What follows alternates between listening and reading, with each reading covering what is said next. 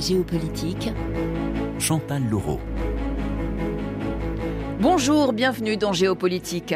Le 15 août 2022, poussés dehors par la junte au pouvoir à Bamako, les derniers soldats de l'opération Barkhane quittaient le territoire malien. Un départ en catimini après 9 ans sur place à combattre les groupes armés djihadistes. Nouvel affront pour Paris le 24 janvier. La junte burkinabé exige le retrait sous un mois des forces spéciales françaises de l'opération Sabre, stationnées au Burkina Faso. Mali, Burkina, deux pays dont une large partie du territoire est désormais aux mains de la mouvance djihadiste, deux pays dirigés par des putschistes, deux pays déchirés par les conflits communautaires, deux pays où Moscou avance ses pions via les mercenaires de Wagner. Alors quelles sont les leçons à tirer de cet échec de l'opération Barkhane? Pourquoi cette disgrâce de la France dans la région? Est-ce un épiphénomène ou le signe qu'une page se tourne, que l'Afrique veut être pleinement souveraine, maîtresse de son destin et de ses alliances, même si elles aux Occidentaux. Faut-il d'ailleurs voir la main de la Russie derrière la montée du sentiment anti-français? Et dans ce contexte, quelle stratégie à présent pour la France au Sahel et en Afrique de l'Ouest? Y a-t-elle encore un rôle à jouer? On en débat avec nos invités. En duplex de France Bleu Provence à Aix, Rémi Carayol, bonjour. Bonjour. Vous êtes journaliste indépendant, vous couvrez depuis dix ans l'actualité au Sahel et vous venez de publier Le Mirage sahélien, la France en guerre en Afrique, Serval, Barkhane et après aux éditions La Découverte. Également en ligne avec nous Oswald Padonou, bonjour. Bonjour Chantal. Vous êtes professeur à l'École nationale supérieure des armées au Bénin. À mes côtés en studio, Elie Tenenbaum, bonjour. Bonjour. Vous êtes directeur du Centre des études de sécurité de l'IFRI, l'Institut français de relations internationales. Vous avez coécrit avec Marc Ecker La guerre de 20 ans, djihadisme et contre-terrorisme au XXIe siècle, paru chez Robert Laffont en 2021. Et le livre est sorti en poche l'an dernier, augmenté d'une préface actualisée. On va d'abord revenir euh, dix ans en arrière. Rémi Carayol, que représentait le danger euh, djihadiste au Mali en janvier 2013, au moment de l'intervention française Serval?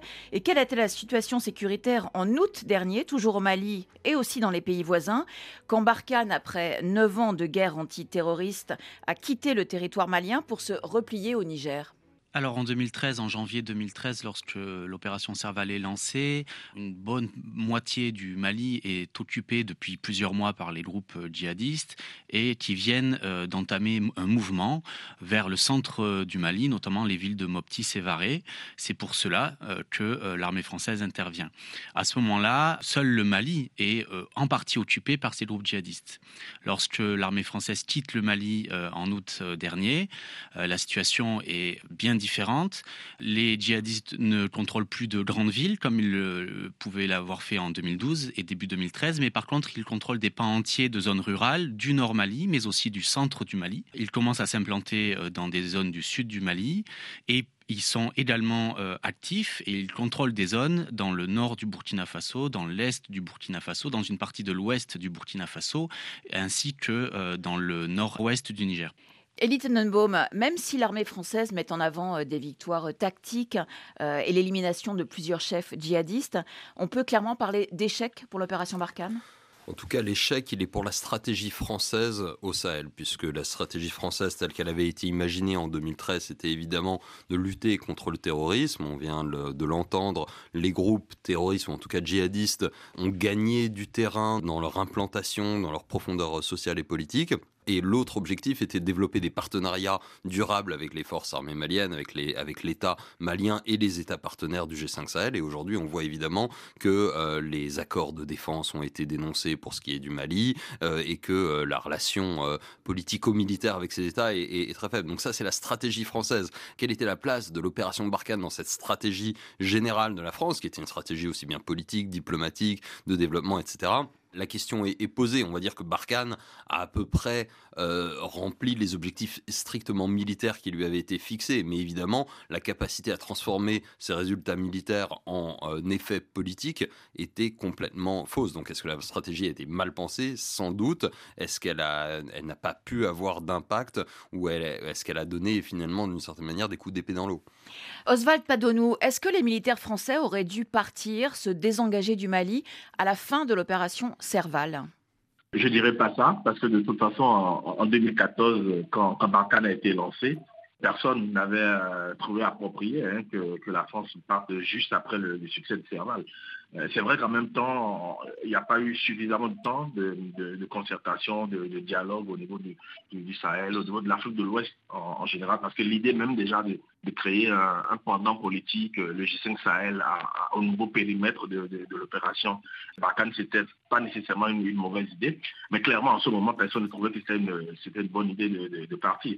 Euh, maintenant, la mission, comme cela vient d'être rappelé, strictement militaire de Barkhane, a été en tout cas au moins en partie euh, rempli. Mais euh, il est clair que sur, euh, sur le terrain, et par rapport aux attentes, aux attentes des Sahéliens, et aux attentes des, opinions publiques, aux attentes des, gouvernements, oui, il y, a, il y a un gap important. Et aujourd'hui, bon, c'est peut-être un peu facile de dire, enfin, l'armée française aurait dû, aurait pu partir. Mais je pense que ce qui est fondamentalement important, c'est surtout qu'à mon avis, le, les solutions politiques n'ont pas été suffisamment euh, arrimées aux, objectifs militaires. Et donc, ce qui fait qu'à un moment donné, on avait une sorte de, statu quo qui euh, ne pouvait conduire qu'à cette euh, situation de désespérance, cette situation d'échec, de lassitude qui a conduit à cette rupture entre, entre les, États, le, Mali et le Burkina, notamment avec la France. Mais en même temps, euh, rester sans fixer de date limite, euh, est-ce que ce n'était pas euh, prendre le risque d'être perçu non plus comme des sauveurs, mais comme une, une armée d'occupation, surtout quand on est l'armée de l'ancienne puissance coloniale Oswald? Oui, absolument, absolument. Il y a ce facteur, mais je pense que, enfin, quand on regarde un peu le, à partir du moment où le, déclin était euh, effectif, en tout cas au niveau des, opinions, euh, le, sommet de Pau, cette convocation des chefs d'État de la région, il y a tout un narratif et il y a tout un ensemble d'éléments symboliques qui ont aussi participé à ce déclin-là et à cette euh, radicalisation des, opinions et, des dirigeants aussi. mais en même temps, quand je dis, je, je parle de solutions politiques, ce n'est pas nécessairement dans l'organisation des élections, dans la fixation euh, d'un certain terme euh, temporel aux, transitions qu'il y a dans la région, mais c'est aussi des solutions parce que les problèmes qui se posent dans le Sahel sont d'abord des problèmes politiques sont d'abord des problèmes de, gouvernance, sont d'abord des problèmes de répartition de ressources, sont d'abord des problèmes de, précarité aussi. Et on n'a pas toujours l'impression que ces solutions-là ont été euh, suffisamment comprises. enfin, ces défis d'abord ont été suffisamment compris et qu'on a justement imaginé des, solutions pour, pour s'en sortir. Euh, je, prends un exemple, par exemple, avec le, pouvoir d'Ibeka, qui à un moment donné avait clairement envisagé l'option de la, de la négociation avec les, groupes armés. Euh, euh, et, cette option a été clairement balayée. Oswald, Oswald, Oswald, je vous coupe. On reviendra tout à l'heure sur les négociations, le veto français, etc. D'accord? Je préfère répartir un peu la parole équitablement et puis après, on va revenir là-dessus. Rémi Carayol, vous affirmez dans votre livre que cette guerre contre les djihadistes au Sahel était ingagnable, voué à l'échec dès le départ. Pourquoi? Quelles sont les, les, principales erreurs commises par euh, l'armée française et par les dirigeants français? Oui, euh, dès le départ, précision de l'opération Barkhane, euh, parce que l'opération Serval avait des missions très précises et elle les a atteintes très rapidement. Au bout de 3-4 mois, l'objectif était atteint. Le problème avec Barkhane, c'est que d'abord, les missions étaient beaucoup plus flou en, réalité. Il s'agissait d'essayer de contenir les groupes euh, djihadistes, mais euh, sans vraiment savoir euh, ni comment ni de quelle manière. Et il s'agissait aussi d'aider les armées sahéliennes. Alors là, on savait que ça prendrait du temps, mais on ne savait pas précisément quel était l'état des armées maliennes à ce moment-là et comment elles-mêmes évolueraient de leur côté. Cette guerre est indéniable, à mon sens, pour une, autre raison que celle de ces missions, c'est qu'on se trompe, à mon avis, de qualification de, l'ennemi au niveau des responsables français. Euh, en voulant ne leur euh, accorder le qualificatif que de terroristes, on a invisibiliser, ignorer les autres aspects, tous les facteurs qui font que euh, dans ces pays, des hommes prennent des armes et notamment des hommes rejoignent des groupes djihadistes. Et ces facteurs, ils sont parfois locaux, voire micro-locaux, ils sont d'ordre économique, social, sociétal. Et il s'agit pour la plupart, de prendre les hommes pour changer, changer quelque chose. Euh, et ça, euh, les responsables politiques français n'ont pas voulu le voir. Et en ce sens, à mon sens, l'intervention de l'armée française euh, était devenue un problème parce qu'elle interagissait dans un conflit d'ordre finalement local, même s'il y a des ramifications avec, on va dire, l'international djihadiste. Euh, vous êtes d'accord, Elie Tenenbaum, c'est sur euh, euh, ces territoires délaissés par le gouvernement de Bamako que les djihadistes ont pu recruter et s'implanter? Oui, je, pense qu'il y a un consensus aujourd'hui sur le fait que les conditions d'émergence et de progrès du djihadisme sont des causes essentiellement sociales et politiques, et liées à la gouvernance, d'ailleurs plus qu'à un sous-développement, par exemple. Est-ce qu'on a invisibilisé ces causes Oui et non. D'une certaine manière, le problème n'était pas là. Le problème était que la France, en fait, n'avait pas d'effet de, levier sur euh, ces problèmes euh, politiques de gouvernance fondamentale, tout simplement parce que euh, la France était un État tiers qui intervenait à la demande et dans le cadre voilà, d'une souveraineté malienne qui, bon an, mal an, devait être respectée. Et je pense que les raisons de l'échec, si, on peut dire en tout cas de l'opération Barkhane, étaient que un éventuel succès dépendait de toute façon d'un facteur politique qui n'était pas entre ses mains. C'est-à-dire que... Mais en même temps, est-ce que soutenir Ibeka, Ibrahim Boubacar c'était judicieux de la part de Paris? Ils n'avaient pas beaucoup d'autres choix. Alors il y a eu un soutien fort de la part de François Hollande qui peut être euh, reproché assez vite à Paris, ils se sont rendus compte que euh, Ibrahim Boubacar Keïta n'était pas euh, la solution politique miracle euh, à tous leurs problèmes. Il y a sans doute eu une, une, réticence peut-être exagérée de la part d'un certain nombre de, responsables français vis-à-vis des alternatives possibles. Et en même temps, encore une fois, il n'était pas, pour des raisons d'ingérence, de l'ordre du possible de dire eh ben, on va soutenir le M5 ou on va soutenir l'opposition qui, encore une fois, n'était pas non plus très structurée et très favorable à un partenariat avec la France.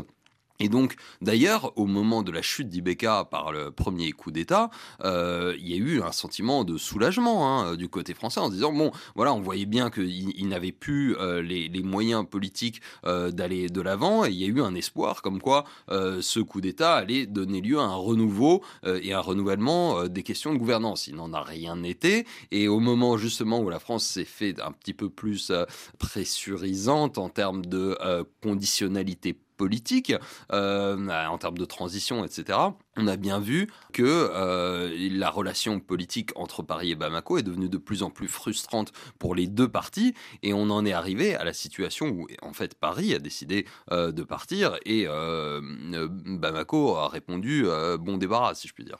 Rémi Carayol, en ignorant les revendications dont vous parliez tout à l'heure, revendications d'ordre social, économique, politique, des groupes armés, est-ce que la France a été perçue par une partie de la population malienne comme un soutien indéfectible à un régime euh, corrompu, incompétent, euh, absent, dont elle ne voulait plus une partie de la population. C'est toujours difficile de savoir ce que veulent euh, euh, les habitants euh, globalisés d'un pays.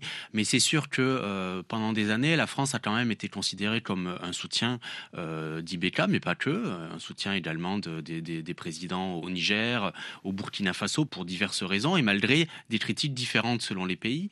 Par contre, là, où, là où je suis pas d'accord avec Elie Tenenbaum, c'est au niveau des ingérences. Il y a eu quand même des ingérences sous Ibeka de la part de la France, et on y reviendra peut-être plus tard, mais lorsqu'il a été question d'entamer d'éventuelles discussions avec les groupes djihadistes, euh, la France s'y est fermement opposée et a, posé son veto.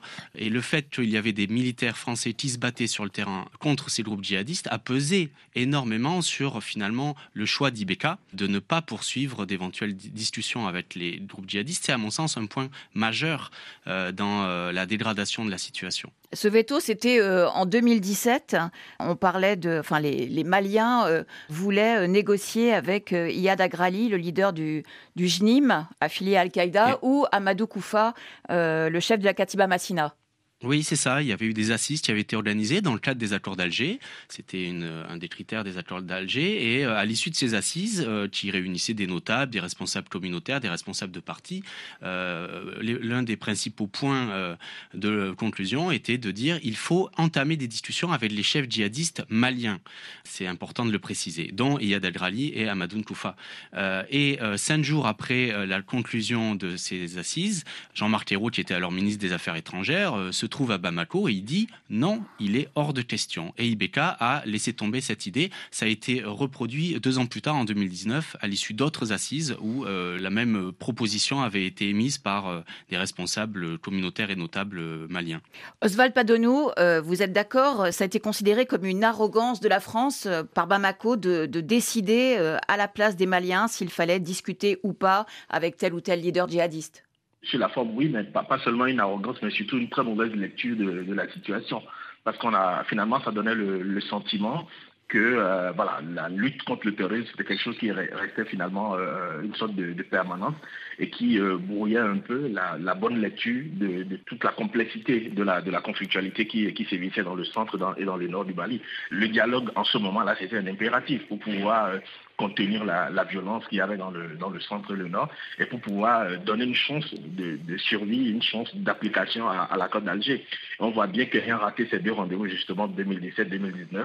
C'était euh, difficile jusqu'à maintenant, maintenant de, rebondir sur euh, ce volet donc, de, la Côte d'Alger. Donc c'était une très mauvaise lecture de, la situation au-delà de, voilà, de cette ingérence flagrante et de ce veto qui a été clairement posé par le gouvernement français. Et finalement, ça donne au finish le sentiment, pas seulement au Sahel, mais en, général en Afrique, subsaharienne, que la trop grande proximité entre euh, l'armée française et, le terrain africain, finalement, ça fait qu'il n'y a pas cette distance critique-là qui permet d'avoir une juste appréciation de, la situation.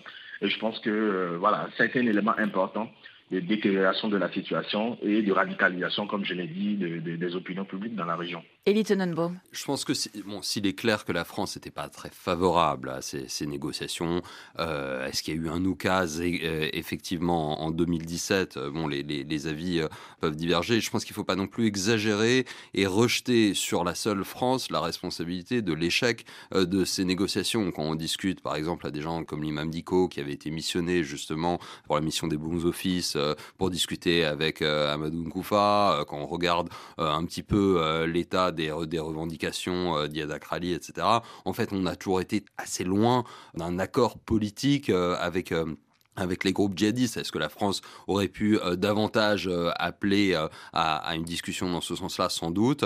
Est-ce qu'elle est la seule responsable pour laquelle il n'y a pas de paix aujourd'hui au Mali et il n'y a pas eu d'accord? Je pense que bon, il faut voir ça un peu avec un peu plus de, nuances et, y compris quand on regarde le rôle joué par la France dans le, soutien aux accords d'Alger, dans la discussion avec les groupes armés signataires, etc. On a quand même un paysage politique qui est très complexe, très éparpillé et quand vous discuté avec un certain nombre d'acteurs politiques à Bamako, en fait, ils n'étaient pas très euh, non plus chauds pour euh, ces fameuses discussions, même si c'est ressorti dans le dialogue national inclusif de 2019. Et la France ne s'y était pas opposée sur le principe. Le blocage était de dire, évidemment, le, degré de lien avec les organisations internationales et aussi du sang de soldats français sur les mains, ce qui était peut-être sans doute pas le critère euh, le plus fin posé par Paris. Mais, voilà, je pense que le paysage est plus complexe que ça. Quand vous expliquez, euh, Rémi Carayol, euh, je schématise, hein, que les militaires français euh, ont débarqué au Sahel chaussés de leurs lunettes coloniales, que voulez-vous dire par là? Ah bah, je, décris, je décris une réalité. effectivement, il ne s'agit pas de généraliser, mais de fait, que ce soit au niveau des documents stratégiques officiels de l'armée française, au niveau euh, euh, des, écrits d'un certain nombre d'officiers qui sont passés par les opérations Serval et Barkhane, et au niveau euh, de certaines stratégies adoptées sur le terrain, notamment d'alliance avec des groupes armés, effectivement, il y a un héritage issu de la conquête du Sahara et du Sahel à la fin du 19e siècle et au début du 20e siècle, qui a très clairement laissé des traces aujourd'hui dans l'armée française. Et lorsque l'armée intervient en 2013, elle croit qu'elle connaît le terrain parce qu'effectivement, elle l'a conquis 100 ans plus tôt. Or, euh, d'abord, les choses ont beaucoup changé et surtout, la nature euh, de l'opération militaire n'a euh, rien à voir. Alors, je dis pas que les militaires sont arrivés avec le même état d'esprit que ceux d'un siècle plus tôt dans l'idée de conquérir un territoire. Mais par contre, ils sont arrivés avec une sorte de logiciel qui n'avait pas vraiment évolué et qui considérait qu'il fallait notamment utiliser des communautés contre d'autres, qu'on pouvait s'appuyer sur certaines communautés, notamment les Touaregs, euh, que euh, ce terrain était finalement le même qu'il y a 100 ans. Or, les choses avaient considérablement évolué. Rémi Carayol, Oswald Padonou et Littenenbaum, on se quitte le temps d'un nouveau journal sur RFI. On se retrouve dans 10 minutes. Priorité. Géopolitique. Chantal Laureau. Bienvenue si vous nous rejoignez pour la seconde partie de Géopolitique.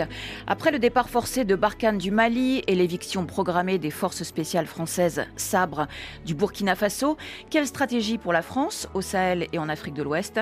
On continue d'en débattre avec le chercheur Elie Tenenbaum, le journaliste Rémi Carayol et l'universitaire Oswald Padonou. Rémi Carayol, la France, toutes ces années, a justifié sa guerre contre le terrorisme djihadiste au Sahel en disant Nous nous battons là-bas pour notre sécurité. Est-ce que c'est un argument recevable selon vous? En partie, euh, en partie parce qu'effectivement, euh, depuis quelques années, la France et pas seulement la France, hein, l'Europe considère que le Sahel représente la frontière sud du continent euh, européen. donc effectivement, tout ce qui se passe dans les pays sahéliens aujourd'hui peut avoir des répercussions sur le continent européen. Ce qui me dérange avec ce genre de philosophie, c'est que du coup, l'Europe, la France, mais aussi l'Europe a tendance à vouloir imposer ses vues sur comment traiter les questions sécuritaire euh, à ces États, et ça ne concerne pas seulement le, djihadisme, ça concerne aussi la gestion des migrations, par exemple, et cela aboutit à des formes d'incompréhension, non pas de la part des États, qui sont euh, en général plutôt euh, favorables à une, à une coopération dans ce sens, mais d'une partie des populations, d'associations, de, représentants de la société civile, que ça indispose en fait de voir qu'une partie de la politique de leur pays est quelque part euh, imposé ou fortement euh, conseillé euh, par l'Union européenne ou par la France.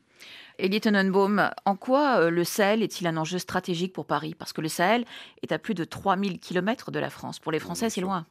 Non, je pense qu'il y a une, euh, un héritage évidemment historique, euh, colonial et postcolonial, qui est très clair sur le fait que, aux yeux des Européens et d'un certain nombre de grandes puissances euh, internationales, dont les Américains, la France assumait son rôle de grande puissance, de membre permanent du Conseil de sécurité, en étant un pourvoyeur de sécurité dans la zone Afrique francophone et notamment en Afrique de l'Ouest. Et on, l'avait bien vu d'ailleurs en, en, 2013 où il y avait une forme d'effondrement des lignes sécuritaires au Sahel, et ben, tous les visages sont tournés vers la France. Et d'ailleurs, la France, initialement, euh, de François Hollande, n'avait pas l'intention euh, d'intervenir euh, au Sahel, mais c'est bien parce que elle était, d'une certaine manière, le dernier recours et l'acteur qui avait et les moyens et une certaine appétence et, aspiration à se poser en pourvoyeur de sécurité qu'elle s'est retrouvée dans cette situation-là. Après, je pense qu'au-delà de ça, il faut prendre en compte le fait que le grand enseignement, on va dire, des 20 ans de lutte contre le terrorisme, c'était que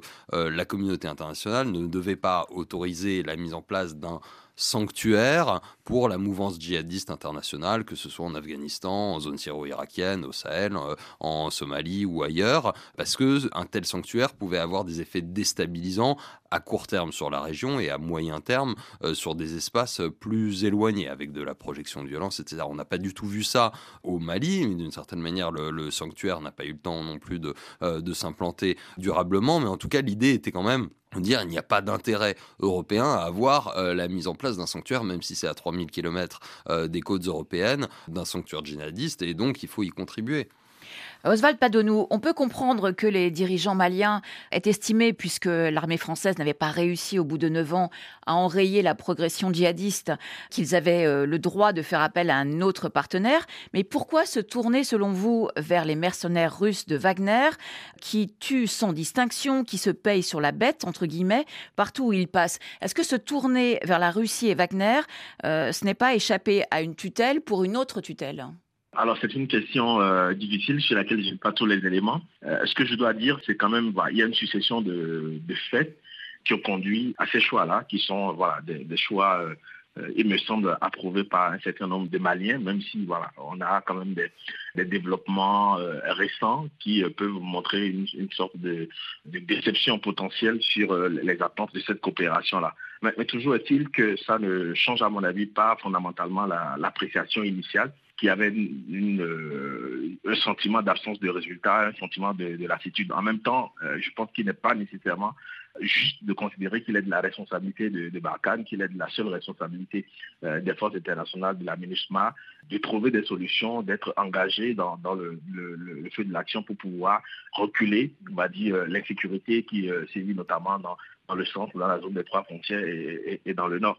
Mais on voit bien que les solutions régionales qui ont été promues avec le G7 n'ont pas fonctionné parce qu'il y, a une sous-capacité euh, structurelle, il n'y a pas de solution politique réelle, euh, il n'y a pas de, dialogue qui conduit à comprendre euh, les causes et à agir justement sur, sur ces causes-là de manière à pouvoir construit euh, une solution nouvelle, une solution politique nouvelle en termes de répartition de pouvoir, en termes de mécanismes de, gouvernance, en termes de mécanismes de redistribution. Au fond, tant qu'on n'a pas cette ligne-là, les solutions militaires vont euh, permettre de, gérer le statu quo, vont permettre de reculer euh, l'insécurité sur, certains territoires, mais de manière globale, on sera toujours dans, une, dans le sentiment qu'on est dans une impasse et qu'on n'a pas la solution, quel que soit le partenaire, que ce soit la France ou que ce soit d'autres partenaires, il est important, il est urgent qu'il y ait une offre politique viable dans les pays du Sahel, dans le, au Burkina, euh, au Mali, pour pouvoir, euh, à, mon avis, commencer à euh, imaginer le, début de la fin de cette crise-là. Elie Tenenbaum. Je pense qu'il y a un point qui est important à garder en tête, c'est qu'il y a une divergence fondamentale de diagnostic entre les responsables européens et euh, les responsables maliens, burkinabés aujourd'hui. Euh, les Français, les Européens euh, demandent un changement de gouvernance pour lutter contre le, terrorisme. Ils partagent le diagnostic qui a été fait que ce sont des problèmes de gouvernance initiaux qui posent le problème de l'émergence du djihadisme. Et face à eux, ils ont des gouvernants, pour le coup, qui, notamment les jeunes, qui craignent les changements de gouvernance beaucoup plus qu'elles ne craignent euh, le, terrorisme. Or, l'offre russe, l'offre de Wagner en l'état, est justement une offre de soutien sans conditionnalité politique interne, euh, ce qui convient effectivement beaucoup mieux à ce qui séduit les Africains. C'est ce qui, c'est ce qui séduit, c'est-à-dire qu'ils vont dire, bah, contrairement aux Français, les Russes et, les mercenaires de Wagner vont évidemment pas nous faire la leçon sur la bonne gouvernance, la lutte contre la corruption, etc. Donc il y a moins d'ingérence effectivement dans les affaires intérieures. Et euh, effectivement, si on leur demande de détruire des villages euh, parce que euh, ce sont des repères de djihadistes, ils vont le faire sans poser de questions. Donc d'une certaine manière, voilà, c'est un sentier sans conditionnalité politique interne. Il y a une conditionnalité géopolitique, il y a un peu une forme de changement de loyauté sur des affaires extérieures type Ukraine, etc. Mais tout ça ne compte finalement peu pour les Maliens. En tout cas, il y a un accord donnant-donnant qui semble moins ingérant que l'approche française ou européenne qui demande une conditionnalité politique interne. Rémi Carayol, que peut-on dire du bilan de Wagner justement au Mali après plus d'un an de présence sur place?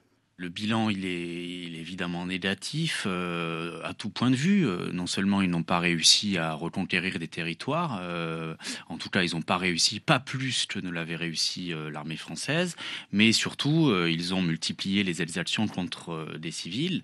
On pense tous évidemment à l'épisode de Moura, lorsque au moins 300 personnes ont été tuées dans ce village du centre du Mali. il y a, ça fera bientôt un an, mais il y a eu d'autres cas d'exactions moins spectaculaires entre guillemets, mais, euh, mais tout aussi gravissime avec euh, des dizaines de personnes tuées. Donc le, bilan ne peut pas être positif et j'aborde même pas euh, le trou noir de, cette présence qui est le financement de Wagner. Pour l'instant, on a peu d'éléments pour savoir comment les hommes de Wagner sont payés sur le terrain. Donc il n'y a rien de positif pour l'instant dans, dans cette intervention.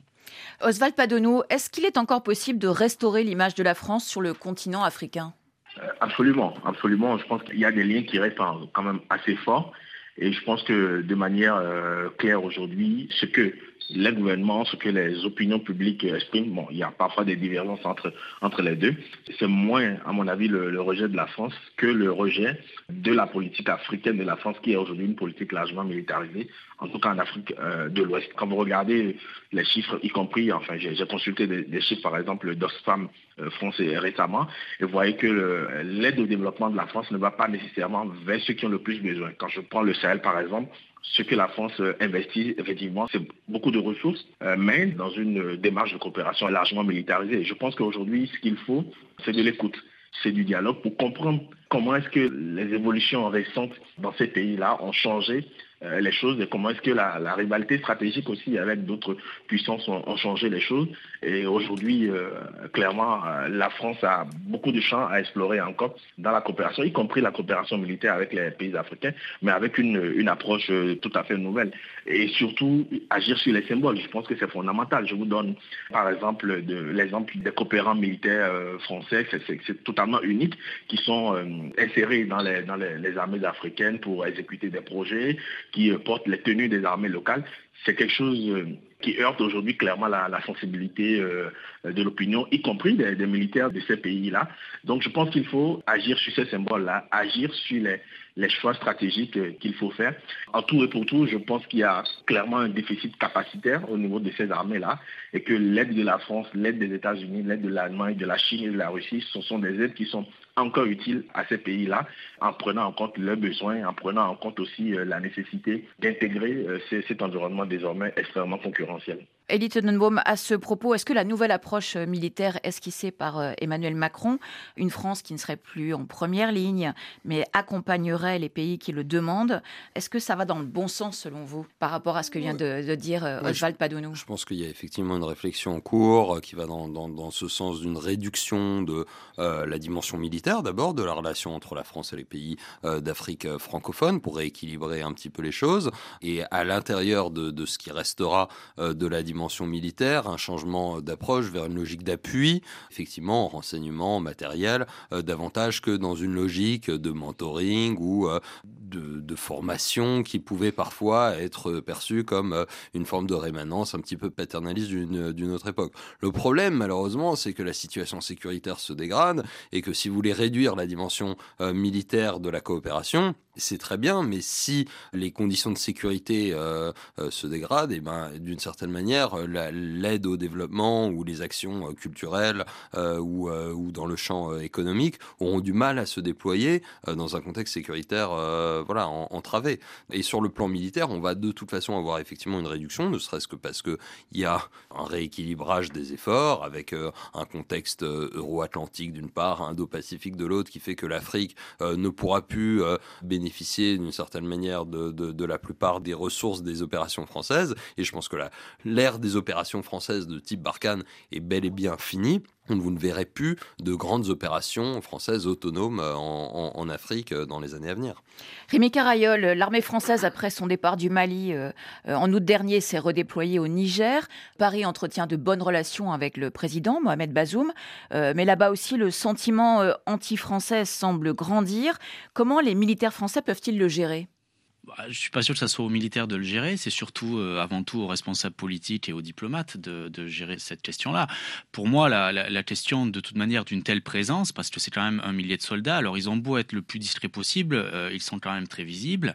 Et ça se pose pas seulement à Niamey. Hein, la question se pose aussi à N'Djamena, euh, à Abidjan. Cette présence-là, elle est en soi problématique aujourd'hui, parce qu'il y a une partie des habitants de ces pays, notamment de la jeunesse, qui ne l'acceptent plus. Des gens se battent pour que ces bases militaires étrangères de l'ancienne puissance coloniale euh, soit démantelée. Comment la France arrivera à garder ses positions dans ce contexte-là? Moi, ça me semble vraiment très compliqué. Euh, je ne crois pas que ce soit les militaires qui auront la réponse. Et c'est même euh, très problématique pour les régimes, les régimes des États concernés. Je pense notamment au Niger. Le président Bazoum, qui assume complètement sa, sa coopération militaire avec la France, est dans une situation très très délicate parce qu'effectivement, la société civile et une partie de la société civile est très remonter contre cette présence militaire. Et Tenenbaum, pour vous, la France doit préserver son influence euh, dans la région et doit pour cela euh, garder ses bases militaires? Je pense qu'il n'est pas anormal, euh, compte tenu des, intérêts existants et politiques. Sur le plan économique, ils sont, euh, assez faibles, mais sur le, sur le plan politique et sécuritaire, euh, que la France continue à avoir une stratégie africaine, y compris avec un pilier militaire, même si celui-ci doit être réduit. Il faut évidemment repenser la manière dont elle a quelque chose à offrir à ses partenaires africains, parce que si aujourd'hui elle est moins disante sur le plan stratégique, et bien évidemment, il ne faudra pas s'étonner euh, d'une certaine manière que d'autres offres prennent le pas. Euh, aujourd'hui, on le voit bien euh, sur la question russe, mais il y a d'autres acteurs, la Chine, la Turquie, qui, sont, très présents et qui sont très demandeurs d'une certaine manière de développer leur, capacité d'influence. À travers la France, évidemment, c'est la question européenne. Il est normal que des partenariats existent. Maintenant, ils doivent être encore une fois repensés, à la fois pour correspondre aux nouvelles aspirations, aux sensibilités qui euh, existent vis-à-vis euh, voilà, d'un sentiment d'ingérence qui a existé par le passé et qui est plus acceptable aujourd'hui. Oswald Padonou, votre pays, le Bénin, souffre de plus en plus des incursions euh, djihadistes dans le nord. Comment se passe la coopération entre le Bénin et la France? Emmanuel Macron euh, euh, s'est rendu à Cotonou en juillet dernier. Il a proposé un soutien en matière de formation, de renseignement et d'équipement à l'armée béninoise. Est-ce que cette proposition s'est concrétisée? Euh, oui, absolument. Cette, euh, proposition se, concrétise et je pense que la principale euh, demande du gouvernement béninois dans le temps, c'était une demande d'abord d'équipement. D'équipement. Et je pense que les réponses aujourd'hui se traduisent par des transferts d'équipement, mais au-delà de ces transferts d'équipement, la, réponse se, met en place aussi dans la structuration d'une vraie programmation dans l'acquisition et dans le développement de, capacités donc d'acquisition et de maintenance de, ces équipements-là sur, sur le modèle, enfin pas exactement sur le modèle en termes de reproduction, mais en s'inspirant de, ce qu'est la direction générale de, l'armement en France. Donc aujourd'hui, il oui, il y a une coopération qui se développe dans ce sens-là, surtout sur le volet euh, de, l'équipement. Et, l'idée, je pense que aussi bien pour les Français que pour les Béninois, c'est de montrer justement que euh, cette, coopération-là peut être euh, l'exemple de, cette nouvelle facette, de ce renouveau de la coopération entre militaire entre la France et, un pays africain.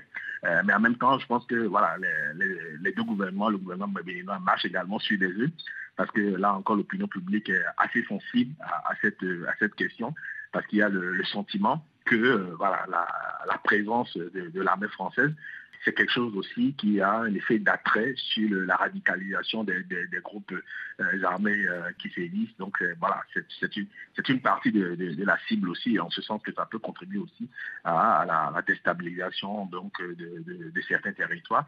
Donc c'est une coopération qui, progresse, qui prend encore, qui se renouvelle, mais voilà, qui doit avoir des ambitions, on va dire, mesurées par rapport à ces à, ces contraintes et, voilà, et aussi au, narratif qui se, qui se construit. Parce qu'on n'en a pas beaucoup parlé, mais c'est extrêmement important aussi euh, de, voilà, de, changer le narratif, voilà, qui n'est plus un narratif simplement de, euh, voilà, c'est important que l'armée soit, l'armée française soit là pour protéger les ressortissants, pour euh, faciliter ceci ou cela. Voilà, il y a un nouveau narratif qui se construit aussi, parce qu'on voit bien qu'avec les États-Unis, avec la Chine, avec euh, l'Allemagne, etc. C'est un narratif complètement différent et voilà, il est temps maintenant de s'inscrire dans une, dans une forme de, normalité euh, qui surpasse les, liens coloniaux qui existé par le passé entre, entre ces pays-là. Donc, j'espère que ce sera, euh, in fine, un, bon exemple de, coopération militaire renouvelée qui pourra servir également pour d'autres pays dans la région.